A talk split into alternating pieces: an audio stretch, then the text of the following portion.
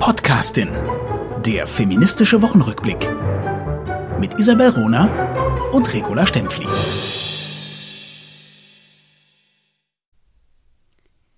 Ich glaube, wir werden es noch erleben, dass die Athletinnen kommender Jahrzehnte endlich die Aufmerksamkeit erhalten werden, die sie verdienen. Ein Zitat von Billie Jean King, der großen Tennisspielerin der 70er Jahre. Und damit herzlich willkommen zur neuen Folge, die Podcastin. Genau, die Podcastin. Hallo, Regula Stempfli. Ah ja, hallo, Isabel Roder. Entschuldigung, ich wollte gerade sagen, 50 Jahre danach, äh, 2022, ist es noch nicht ganz so weit, aber ein großartiges Zitat. Wir machen genau hier weiter mit der Sichtbarkeit. Ich habe eine gute Nachricht, also eine gute Meldung aus Zürich und zwar eine Dauerausstellung mit Sichtbarkeit von Künstlerinnen im Karl der Große.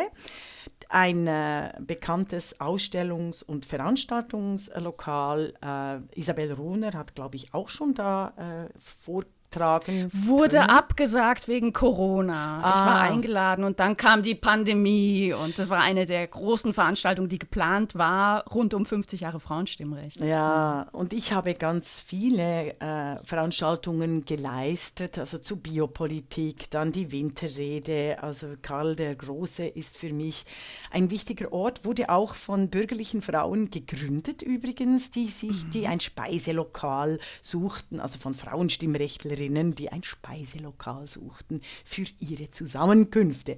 Und jetzt heißt Karl der Große Carla die Große und hat eben eine Dauerausstellung äh, mit äh, zeitgenössischen und äh, vergangenen Künstlerinnen, aber vor allem mit zeitgenössischen Künstlerinnen. Eine meiner Lieblingskünstlerinnen fehlt noch, Elisabeth Eberle, aber das wird sich vielleicht ändern. Es ist fantastisch. Wir hatten auch eine Abschlussveranstaltung in Karl der Großen diese Woche zum Thema Authentizität war äh, wunderbar. Also die Kuratorin, die Leiterin Fabienne äh, ist großartig äh, von Carla die Große. Also wenn ihr Zürich seid, geht zum Karl der Großen, dem Großen, der jetzt neben dem Großmünster Carla die Große heißt. So, hast Wie du schön, gute das klingt gut. Ja, okay. Ich habe gleich zwei Frauen der Woche mitgebracht. Ich fange mal mit der ersten an. Das ist natürlich Marina Wierzowska. Die Mathematikerin erhält die Fields-Medaille. Das ist sowas wie der Nobelpreis mhm. der Mathematik. Das heißt, die höchste Auszeichnung, die es in Mathe zu erlangen gibt.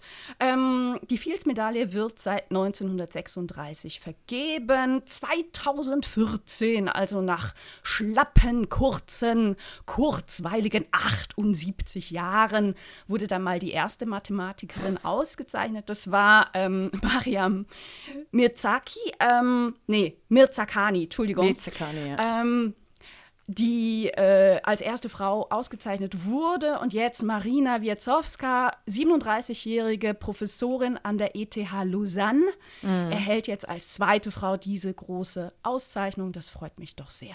Mich freut es auch sehr. Mich ärgert, dass die Schweizer Zeitungen nicht äh, dieses Ereignis äh, äh, tagelang auch gefeiert haben, was auch mit der Sichtbarkeit von Frauen zu tun hat. Darf ich? Aber das gilt nicht, also das sind nicht nur Schweizer Zeitungen. Ne? Also auch in also Deutschland war es so eine kleine, kleine äh, Meldung äh, weit hinten. Also konnte man gut über, übersehen. Hm. Das ist kein großes Thema. Ne? Vielen Dank hast du es gebracht, weil es war ein großes Thema, als irgendein deutscher junger Mathematiker das gewonnen hat. Ich möchte hier noch eine gute Nachricht bringen, punkto die Podcastin. Elon Musk sagt die Twitter-Übernahme ab was I right or was I right? das haben wir vor Wochen besprochen und im ganzen Twitter-Sturm der Angst äh, der Wokies, dass jetzt ein rechter Fascho Twitter übernimmt, habe ich eigentlich auf die Wirklichkeit zurückgewiesen und gesagt, Leute, es könnte sich tatsächlich auch follow the money and the power, es könnte sich tatsächlich auch um ein Manöver handeln, um Tesla äh, um die Mehrheit, also um die Aktien von Tesla zu senken, damit Elon Musk ganz billig Tesla-Aktien kaufen kann und die absolute Mehrheit erringt. Und here we are. Es war genau so. Ja. ja. Super, dass du daran nochmal erinnerst. Also, Also, Ab Ja. und an, ab und an finde ich schon, also wir sind so to the point, oder? Also wir sind so direkt ins Schmerzhafte manchmal mit den Analysen. Also durch unser sprechendes Denken äh, versuchen wir ja quasi äh, Ideologie und Wirklichkeit miteinander zu erörtern, ganz im Hannah Arendt-Sinne, also die Wahrheit miteinander sprechend immer wieder auszubalancieren, indem wir uns nicht einig sind oder einig sind oder Themen bringen. Und da beispielsweise. oder mit ich- unterschiedlichen Perspektiven auf ein Thema schauen. Ne? Das ist ja meistens, äh, das noch häufiger. Dass Ja, das das, wollte ich, das wollte ich noch bringen Mhm. als äh, gute Nachricht Podcastin hören und Sie werden an der Börse sehr viel Geld gewinnen. Wow, Mensch, hätte ich, hätte ich mal auf dich gehört und äh, in Tesla investiert. Warum habe ich das nicht getan? Verdammte Axt. Okay, kommen wir zur zweiten Frau äh, der Woche, ähm, die eigentlich gleich aus zwei Frauen besteht. Nein, also. Wer ist meine zweite Frau der Woche? Das ist Jagoda Marinic. Marinic. Ich muss auch wieder, heute habe ich ein bisschen Sprachprobleme, es tut mir leid. Jagoda Marinic. Ähm, sie erhält nämlich den Luise-Büchner-Preis für Publizistik. Ähm, der Luise-Büchner-Preis wird seit ein paar Jahren, den gibt es noch nicht so lange, vielleicht seit zehn Jahren, ähm, vergeben. Und damit werden insbesondere Autorinnen ausgezeichnet, die mit ihrem Schaffen ähm, auf die Ungleichheit zwischen den Geschlechtern hinweisen und Wege aufzeigen für eine geschlechtergerechte Gesellschaft. Ähm, zu den bisherigen Preisträgerinnen ähm, gehört oder gehören unter anderem Luise F. Pusch, unsere große, große Luise F. Pusch, Barbara Sichtermann, Julia Korbig oder auch Margarete Stokowski. Ähm, ich beobachte diesen Luise Büchner Preis tatsächlich persönlich sehr intensiv, weil er in Darmstadt vergeben wird von der dortigen Luise Büchner Gesellschaft. Und ich war da mal zu Gast im Literaturhaus Darmstadt, was wunder, wunderhübsch ist. Und war sehr beeindruckt, dass Luise Büchner, also ähm, eine Sch Schwester von Georg Büchner und eine Akteurin der ganz, ganz, ganz, ganz frühen Frauenbewegung Anfang des 19. Jahrhunderts in Deutschland, ähm, zu den ersten Frauen gehörte, die ein Denkmal erhalten haben in Darmstadt. Und ich habe persönlich äh, den Ehrgeiz, irgendwann ausgezeichnet zu werden mit dem Luise-Büchner-Preis. Und möchte mich hiermit nochmal in den, äh, mein, mein Hut in den Ring schmeißen. Nicht mich selber, aber doch zumindest mein Hut. Und sagen, das ist ein echt schöner Preis, der noch viel bekannter sein sollte, viel sichtbarer sein sollte. Ähm, und ich finde, was da in Darmstadt passiert, ist wirklich schön. Luise Büchner, ne, das Denkmal, was ich allen mal empfehle, ähm, sich anzugucken, wird regelmäßig immer wieder beschädigt in Darmstadt. Und auch das ist natürlich kein Zufall. Ne? Äh, Frauen aus Bronze ähm, sind offensichtlich ein, ähm, ja, Provokation. Eine, Provokation. für einige und ähm, auch, auch das zeigt einfach nochmal, es ist, es ist wichtig, solche Preise zu vergeben, solche Preise sichtbar zu machen, auf Engagement hinzuweisen. Luise Büchner, 1821 bis 1877. Wunderbar. Ich habe hier noch einen Tipp, den ich mal bringen möchte, weil auf Twitter äh, hat die Julia Hoch, äh, kluge Autorin beim Ulrike Helmer Verlag, demselben Verlag, der die großartige Krimi-Autorin Isabel Rohner auch verlegt. Äh, und sie hat ein neues Buch, Julia Hoch, äh, Lebenswende, und sie stellte der Community folgende Frage. Ist Blut wirklich dicker als Wasser? Und ich möchte das nicht versäumen, hier in der Deep Podcastin meine Antwort äh, an unsere Community weiterzugeben. Ich habe sie auch Julia hochgeschrieben. Nein. Es ist sogar dringend, also Blut ist nicht dicker als Wasser, nein, es ist sogar dringend, sich von Familienmitgliedern zu lösen, deren Dysfunktionalität sich nie ändert. Sprich, ein abwertender Vater oder eine böse Mutter, eine neidische Schwester, ein gewalttätiger Bruder, die müssen im Erwachsenenalter nicht mehr ertragen werden. Hier den Kontakt völlig einzustellen, ist unglaublich befreiend und ermöglicht ein eigenes Leben. Ich habe dies getan und bin seit über 30 Jahren frei, glücklich und tanzend.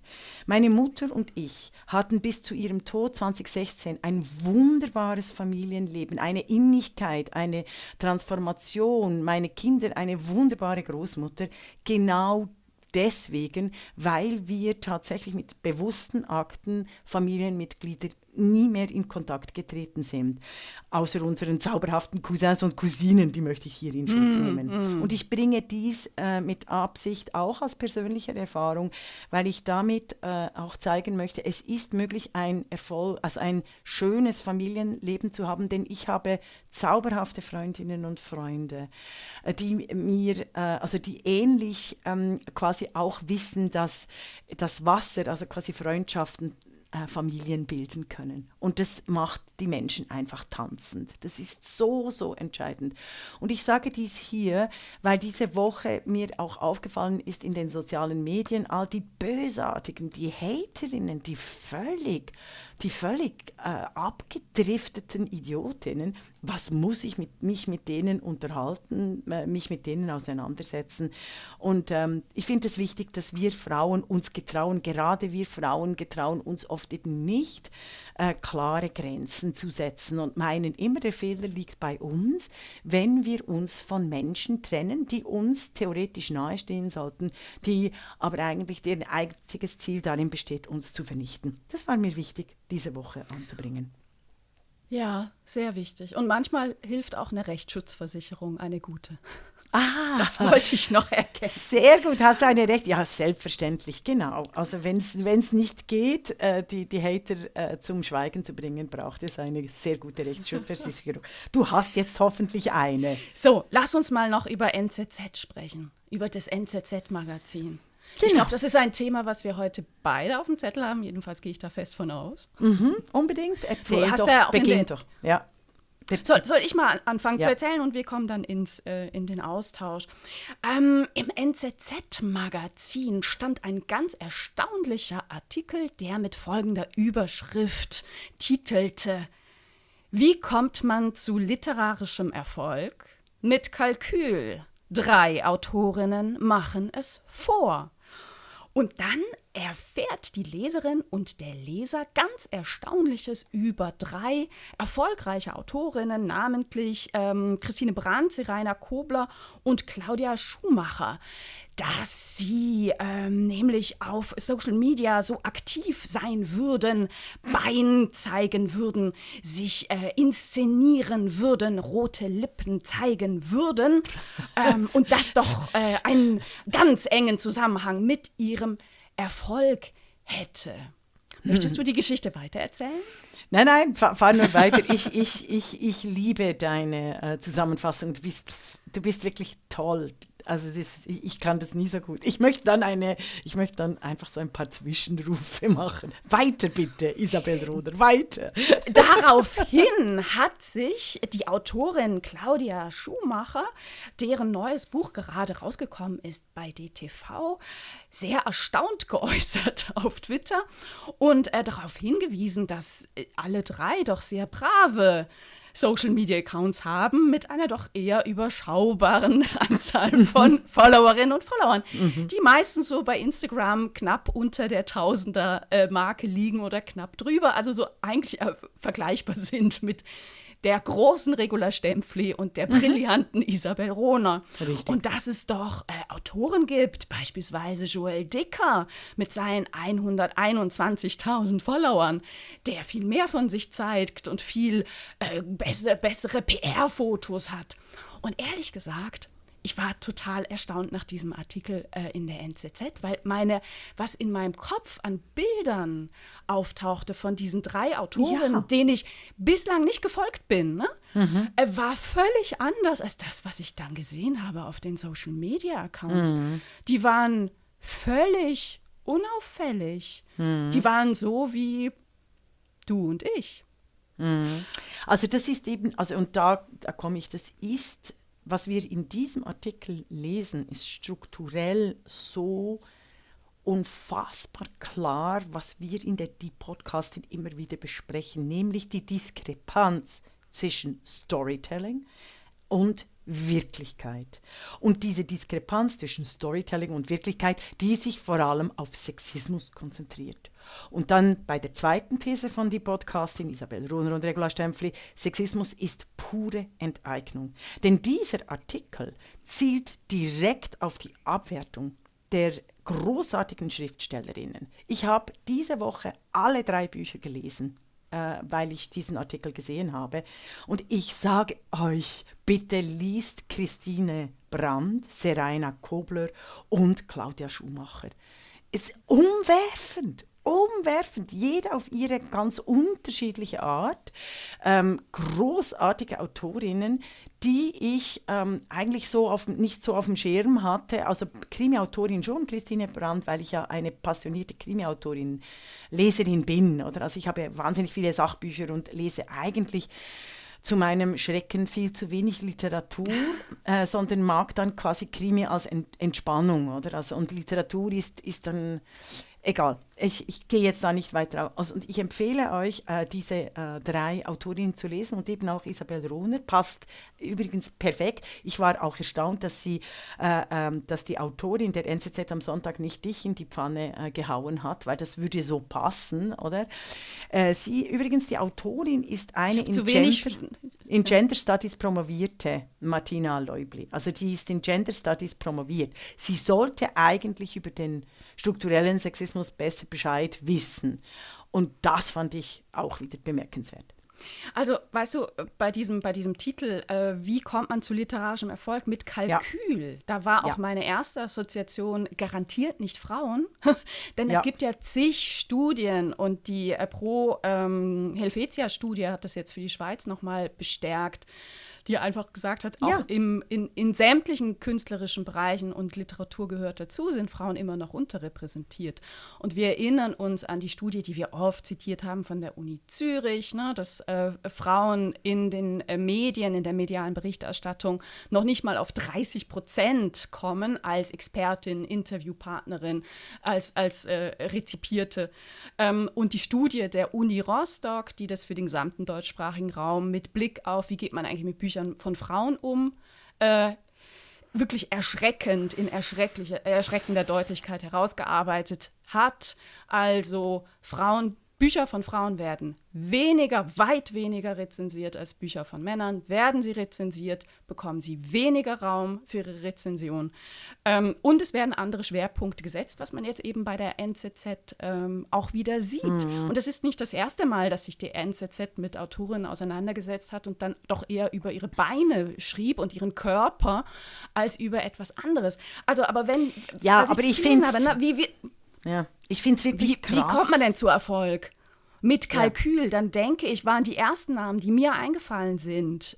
Richard äh, David Ma Martin, Martin Suter, Sebastian Fitzek, Joe Nesbø, Richard David Precht. Genau. Selbstverständlich. Genau. Und weißt du, ich war auf deren Instagram-Accounts. Mhm. Ich empfehle das wirklich allen. Also oh, alle haben Okay. Zigtausende, zum Teil über Hunderttausende von Followerinnen und Follower. Besonders krass fand ich die Auftritte von Martin Suter und Richard David Precht wo äh, die wirklich viel, viel, viel, viel, viel gepostet haben.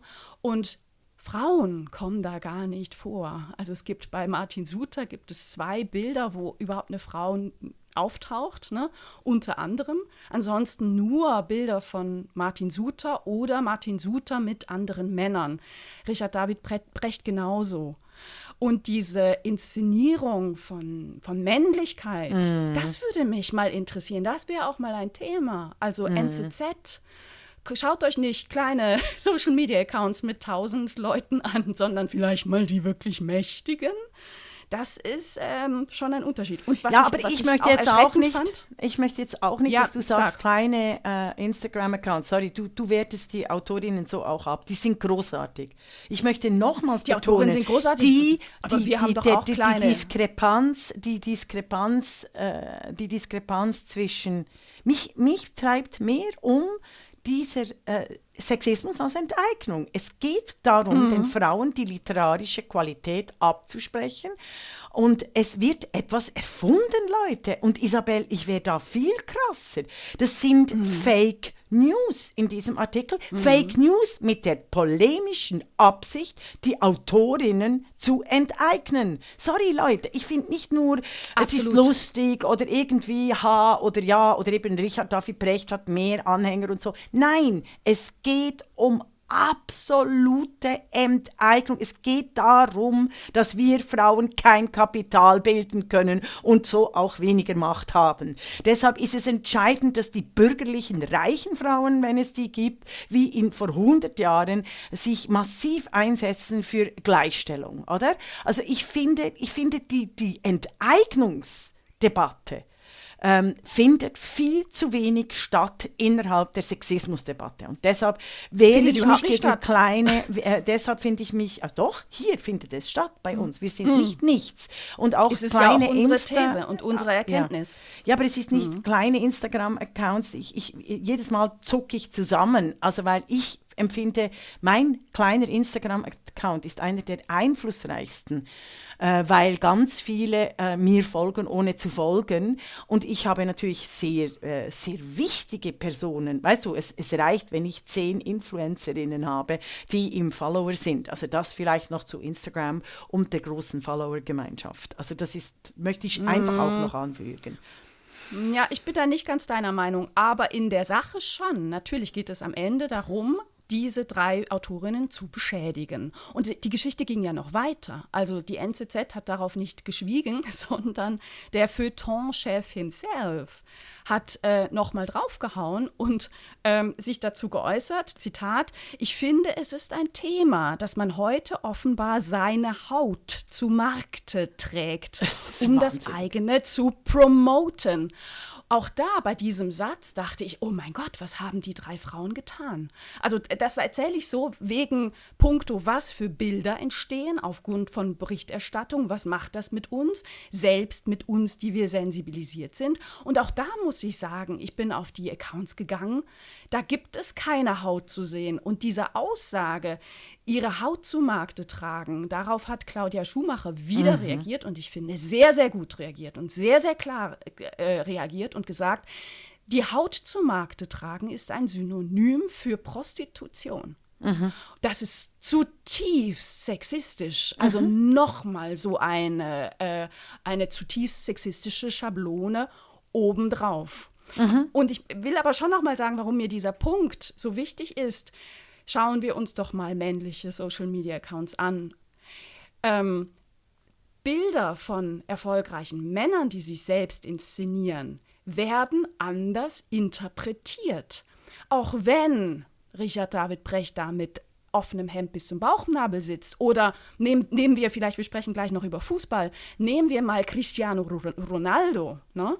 Den äh, äh, Fußballspieler mit 400 65 Millionen Followerinnen und Follower.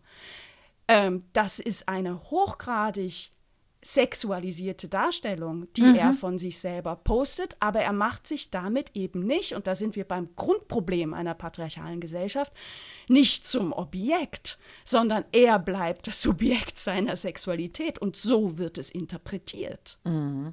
Mhm. Absolut. Das ist ein das Grundproblem. Und daraus kommt dann eben die Schluss. Ich, ich ja, aber ich, weißt ich du, will, indem äh, auch du, der Autorin da. Ja, ich weiß. Indem du erklärst, hat es, es gibt immer irgendwo, und ich wehre mich eben dagegen.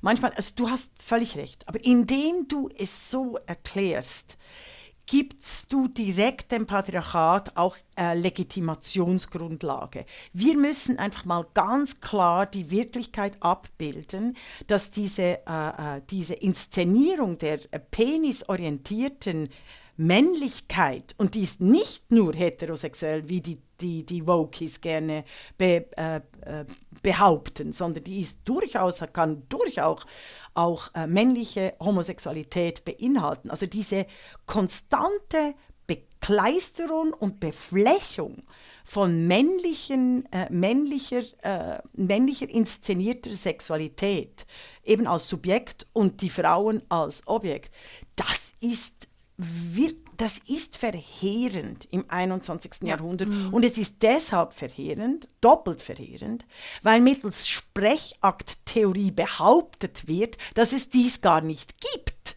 Also weißt du, diese körperlichen Aspekte, die ähm, die Eroberung der Welt als Bild, als, als, als Penisbild uns überall zukleistern, dieser, dieser entscheidende politische Mechanismus wird ausgeblendet und zwar auf allen Seiten.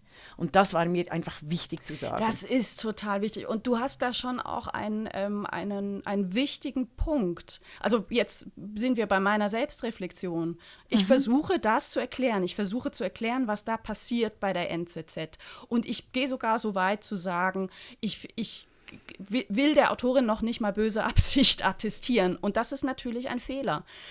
Ne? Weil Verständnis daraus, daraus, also indem ich zeige, wie das funktioniert, was die Mechanismen sind, erkläre ich es und habe ein, eine, eine Art der Nachvollziehbarkeit bei mir selber oder ne, gebe es jetzt auch an Hörerinnen und Hörer weiter. Mhm. Was vielleicht überdeckt, dass ich echt wütend bin. Und ich finde, dass solche Berichterstattung nicht geht. Sie mhm. ging im 20. Jahrhundert nicht und sie geht schon gar nicht im 21. Jahrhundert und sie wird gerade schlimmer. Richtig. Und ich wünsche mir, und ich, nee, nee, schon wieder, ne? Ich sage, ich wünsche mir, nein, ich fordere mehr Reflexion in den Redaktionen, denn ihr schafft Wirklichkeit. Mhm. Und diesen Prozess der, oh, ich denke, es ist Wirklichkeit, was macht das mit mir, habe ich gerade versucht darzustellen. Und das ist total gefährlich, denn die Wirklichkeit, die hier geschaffen wird, das hast du sehr gut dargestellt, entspricht nicht der Realität. Ja, also das ist wirklich mhm. Fiktion und ich, ähm, äh, ich fordere nicht nur, sondern ich mache und sage euch und Ihnen allen, dass ich auch eben oft Konsequenzen tragen muss. Genau dadurch, dass ich bei einem derartigen Artikel nicht die Klappe halte. Weil ich weiß, ich habe das seit zehn Jahren, mache ich das und ich werde von, und die Journalisten sind die empfindlichsten Menschen auf der Welt äh, Journalistinnen vielleicht auch, aber es sind vor allem die Männer in Machtpositionen. Wehe, wehe, du wagst es, wie Regula Stempfli, die die Männer auf ihre absolute strukturelle, antidemokratische, frauenverachtende Haltung aufmerksam zu machen. Sie tun das, was alle Männer in Machtpositionen im 19. und im 20. Jahrhundert gemacht haben. Sie bringen die Frau, sie versuchen die Frau zum Verstummen zu bringen, indem sie die Frau als empörte, als äh, äh, lächerlich oder immer wieder im Streit als die umstrittene, als die laute oder irgendwie darstellen.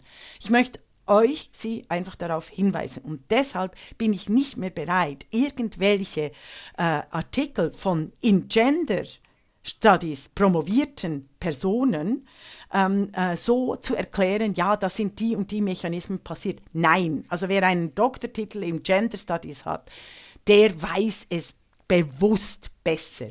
Und, und deshalb auch andere sollten das nicht tun. Ja, Runa, ne? natürlich, also. ja. Aber ich unterstelle mhm. eben diesen Medienberichten. Ich unterstelle solchen, nicht unterstelle, nein, ich weiß es aufgrund meiner Studien im Trumpism und meiner Medienstudien.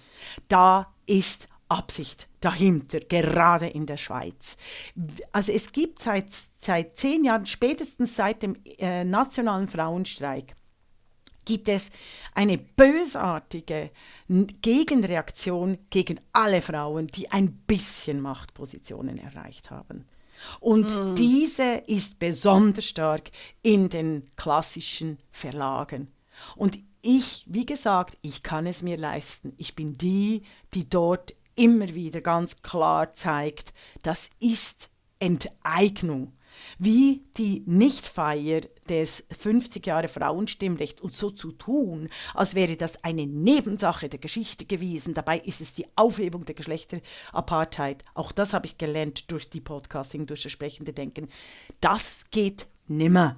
Und das macht mich nicht nur wütend, sondern ähm, da, da unternehme ich eben auch äh, ganz klare äh, Artikel, Einwürfe und, und, und äh, Widerspruch und Aber natürlich in meinem Handel. Wir, wir bezahlen dafür auch einen Preis. Also genau. herzliche Grüße an die NZZ.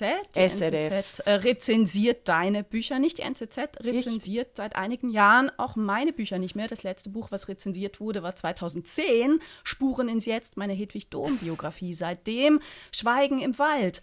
Und ich erinnere nochmal daran, die Medien Repräsentanz von Frauen, dazu gehören auch Autorinnen und die Rezension ihrer Bücher liegt in der Schweiz unter 30 Prozent. Ja, es ist unglaublich. Jo. Unglaublich. Ich möchte schnell überleiten dann zum Thema äh, äh, Frauenfußball äh, EM, die du einleitest. Ich Yeah. möchte aber noch einen Tipp Ich geben. einleite. Ja, gerne. Erzähl weiter. Du bist ja, also Wusste ich ich, möchte, nicht, dass ich die einleite. Okay, ich kann sie gerne auch einleiten. Ich möchte hier noch einen Tipp anbringen, damit wir das nie vergessen. Ähm, liebe Frauen, habt ihr alle eure Finanzen im Griff, dass ihr unabhängig bleibt? Wohnt ihr so, dass ihr allenfalls die Stelle, den Ehemann verlieren könnt und trotzdem nicht ohne Heim seid oder zur eigenen bösen Familie zurück musst? Habt ihr ein Zweitheim, wo ihr wisst, da könnt ihr immer hin, also einfach zum Schutz? Ist die finanzielle Planung ausgerichtet, so ausgerichtet, dass ihr selbstbestimmt ein Leben führen könnt? Weil ich finde, nicht die Erfüllung der Arbeitstätigkeit sollte im Vordergrund stehen, sondern die Möglichkeit mit eurer Tätigkeit und euren Beziehungen die Unabhängigkeit und Selbstbestimmtheit als Frau zu garantieren. Das ist mir extrem wichtig. Weil nochmals, wir haben das Thema gehabt, äh, Sexismus ist Enteignung. Und ich werde wahnsinnig, weil so viele Frauenanliegen nicht erfüllt werden können, weil schlicht die Frauen kein Geld haben, respektive zu wenig oder nur Geld äh, für sich selbst und die Kinder, oder? Also dann, dann sind sie ja schon glücklich und froh und dankbar.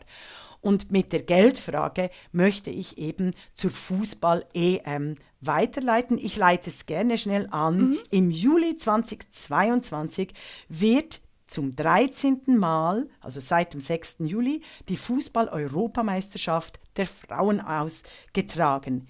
England ist nach 2005 zum zweiten Mal Gastgeber der besten europäischen Frauenteams und genau dieses Beispiel, an dem können wir alles lernen, was es bedeutet, diese Finanzen, diese sexistische Enteignung. Die EM in England bietet eben für mich Anlass. Ich kenne mich wirklich nicht aus im Fußball, deshalb bin ich immer sehr zögerlich, wenn ich sage, ich sage dazu etwas. Aber die EM in England bietet Anlass, den Aufschwung im Fußball der Frauen zu feiern und erinnert gleichzeitig daran, dass Gleichstellung und eben sexistische Enteignung noch Jahrhunderte weit weg ist. So. Ja, willst du ein paar Zahlen nennen? Oder soll ich? Also wenn ich du die Zahlen, wenn du die. Zahlen, ich habe auch ein paar Zahlen ausgesucht, darf ich noch etwas zum Austragungsort sagen? Aber die sehr EM, gerne. die EM der Männer findet mein, oder ist es die WM, weißt du, im Fußball in Katar?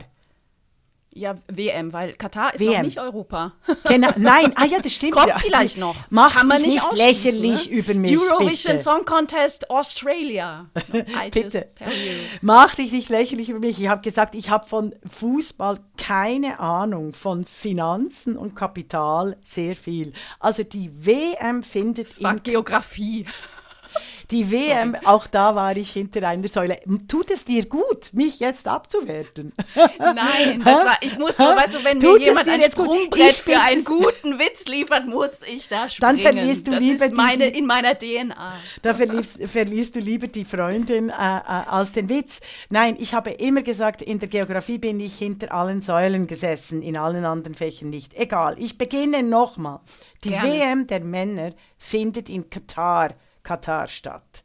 Wir haben jetzt die EM der Frauen in London. Ich bin sicher, es wird nie eine WM der Frauen in Katar geben, weil die Frauen nie in kurzen Hosen, T-Shirts in Katar in einem mit Geschlechterapartheitsinstitutionen durchsetzten Staat eben spielen können. Und auch das wäre ein Thema für die WM der Männer, die ja dieses Jahr kommt, wenn ich mich richtig entsinne.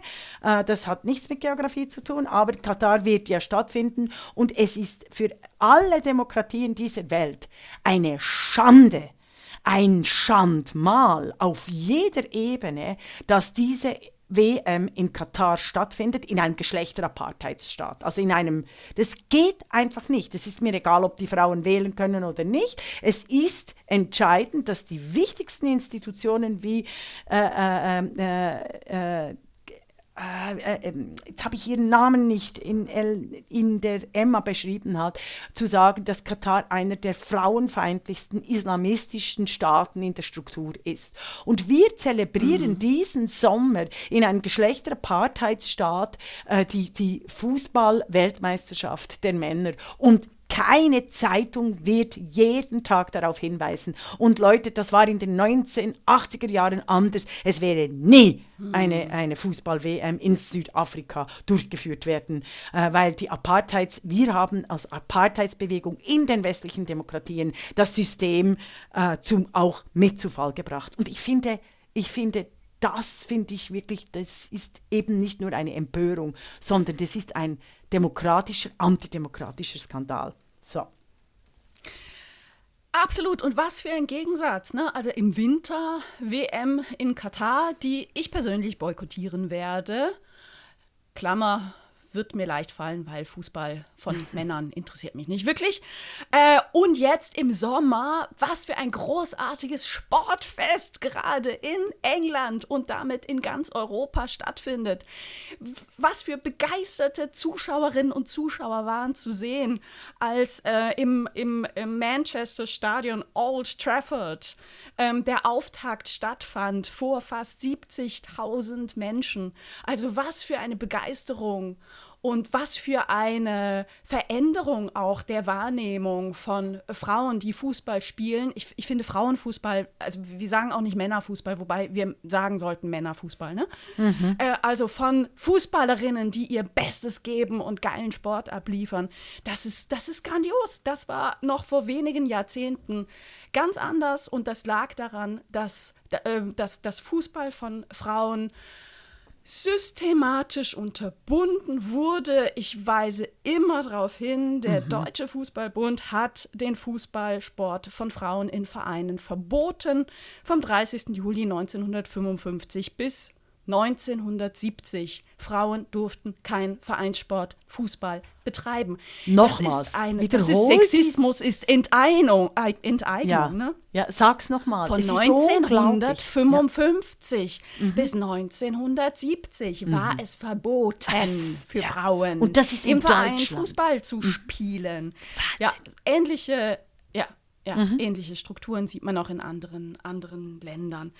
Ähm, 1989 gewannen nichtsdestotrotz die deutschen Frauen den EM-Titel, kamen zurück und erhielten, herzlichen Glückwunsch DFB, ein Kaffeeservice als Prämie. Heute ist es anders, aber in Deutschland immer noch viel, viel schlechter als in anderen Ländern. Und interessanterweise nehme ich jetzt wahr bei der Berichterstattung in Deutschland mhm. über die EM, es wird zum Thema gemacht, dass yes. andere Länder eben entdeckt haben, wie, wie erfolgreich Fußball ist bei Männern und bei Frauen, wie viel Publikum sie kriegen bei Männern und bei Frauen, wie groß der ökonomische Erfolg sein kann bei Männern und bei Frauen. Und mehrere Länder haben jetzt entschieden und das auch äh, äh, veröffentlicht, allen voran USA, aber inzwischen auch Spanien, ähm, dass sie also die, die USA werden ihre Frauen äh, und Männer auch gleich bezahlen. Wir haben darüber berichtet. Männer sind in, in, in den USA viel, viel schlechter und weniger erfolgreich äh, im Fußball, aber okay. Ähm, und aber die Amerikaner Länder, nehmen nicht an der EM teil, möchte ich jetzt richtig. auch noch äh, äh, festhalten. Okay? Vielen Dank auch für diesen geografischen Lapsus. Habe ich aber auch nicht behauptet. aber Hab diesen Witz gönne ich dir.